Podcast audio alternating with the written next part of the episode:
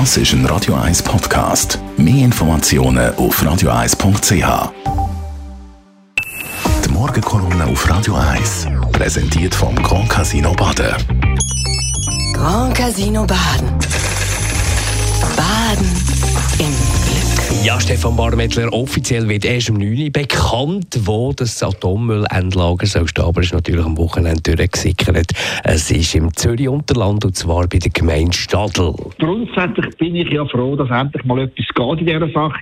Jetzt leben wir seit 50 Jahren vom Strom aus den AKWs und da hinterlässt leider Gottes halt, muss man sagen, auch radioaktiven Abfall. Und für diesen Abfall suchen wir seit einem halben Jahrhundert ein sicheres Endlager. Ganz einfach darum, weil wir den Atommüll, den wir hinterlassen, nicht einfach auf den Mars aufschiessen können. Und ich glaube, so aufgrund von dem, was man heute weiss, ist der Standort im Zürcher Unterland durchaus sicher und absolut vertretbar. Und zwar für mich aus zwei Überlegungen. Erstens hat nachher also die Lagersuchbehörde, wenn man so sagen darf, jahrelang, nein, jahrzehntelang nach einem optimalen Standort gesucht.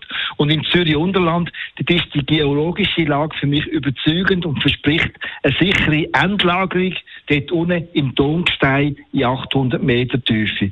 Und das Zweite ist, was mich für den Standort positiv stimmt, die Bevölkerung im Zürcher Unterland ist pragmatisch, weil die SVP ist nicht grundsätzlich gegen Atomstrom eingestellt. Es wird also in den Dörfern Stadl und Zweidle keine Totalopposition geben, da werden keine Straßensperren errichtet und auch kein Mahnfeuer angezündet werden.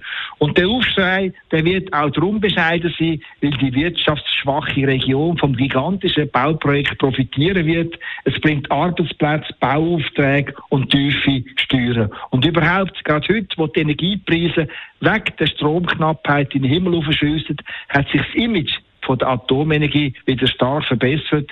Heute reden wir nicht mehr vom schnellen Atomausstieg, sondern eher vom langen Laufen lassen.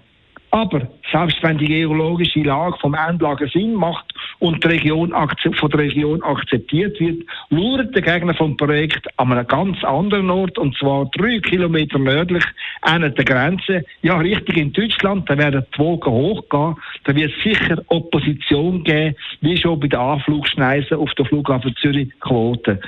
Da hat man ja am Schluss auch noch die Regierung, die sich eingeschaltet hat und das Machtwort gesprochen hat. Die allerletzte und wohl höchste Hürde, die steht dann aber dann dem Endlager in der Schweiz an. Da wird äh, dann im, in, über das Zürcher Unterland tatsächlich vom Schweizer Stimmvolk letztendlich abgestimmt. Und wie die nationale Abstimmung in zehn Jahren ausfallen wird, das heute beim besten Willen noch niemand voraussagen. Die Morgenkolumne auf Radio 1.